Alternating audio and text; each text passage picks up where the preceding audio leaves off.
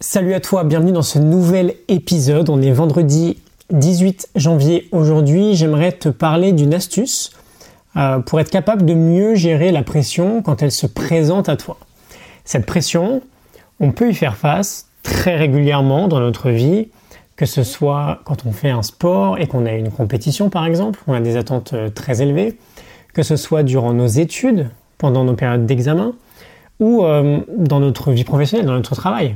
On a tous certains événements qui sont importants pour nous, où on va ressentir euh, peut-être une montée de stress et on doit gérer la pression qui est mise, très souvent d'ailleurs par nous-mêmes, hein, sur nos propres épaules.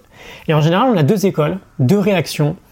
Euh, ceux qui y succombent et qui perdent leurs moyens, et ceux qui la gèrent plutôt bien, et parfois même qui s'en servent pour faire ressortir le meilleur d'eux-mêmes. Le problème à la base, quand on ressent une forte pression, c'est qu'on se laisse potentiellement trop gouverner par nos émotions, euh, des émotions qui par définition sont plus fortes, plus intenses que d'habitude. Et ce que nous dit David Rock dans son livre Your Brain at Work, c'est, grosso modo, hein, et on ira dans le détail juste après, que pour nous aider, on doit aider notre cortex préfrontal à reprendre le dessus sur notre système limbique. Qu'est-ce que ça veut dire? C'est très simple. En gros, notre système limbique, c'est la partie euh, qui va gérer les émotions dans notre cerveau. Le cortex préfrontal, c'est plus la partie rationnelle. Et quand on a un surplus d'émotions et qu'on ressent une forte pression, ou un gros stress, ou une grosse peur, on n'a plus aucune pensée rationnelle. C'est le système limbique qui a le dessus. Et on veut essayer d'inverser ça, de faire entrer plus de rationnel dans la partie. Et comment on fait? On veut essayer d'extérioriser nos émotions, mais d'une manière très précise. On a tendance à penser, et je pense que tu seras d'accord avec moi, que lorsqu'on se met à parler de nos émotions, on va accentuer l'émotion en question. Et c'est pour cette raison, j'imagine d'ailleurs, que dans notre société, les émotions intérieures, bah, c'est plutôt quelque chose que l'on cache aux autres. On ne va pas montrer naturellement.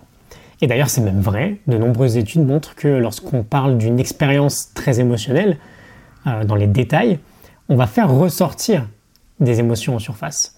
C'est pour ça que je te disais qu'on veut le faire, on veut extérioriser, mais d'une manière très précise. On veut juste en fait labelliser notre émotion. On ne veut pas la garder pour nous, on ne veut pas non plus la crier au monde entier. On veut juste la labelliser, la remarquer et lui donner un nom. Les études montrent qu'en faisant ça, bah, simplement en la remarquant, sans forcément essayer de l'expliquer en profondeur, on va ralentir l'activité de notre système limbique. Et c'est notre cortex préfrontal qui va prendre le relais, parce qu'on ajoute de la rationalité.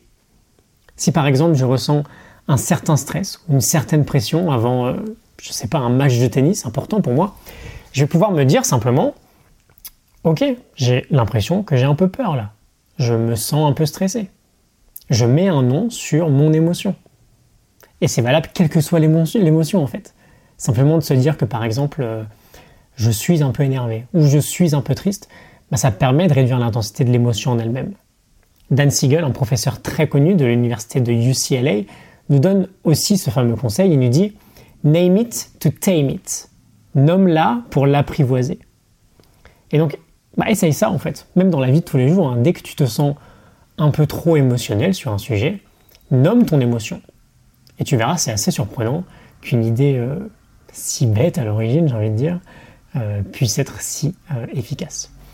J'espère que ça te parle, que ça t'inspire. Je te souhaite une excellente pardon, fin de semaine. Et je te dis à demain pour un nouvel épisode. Excellente journée à toi. Demain. Salut.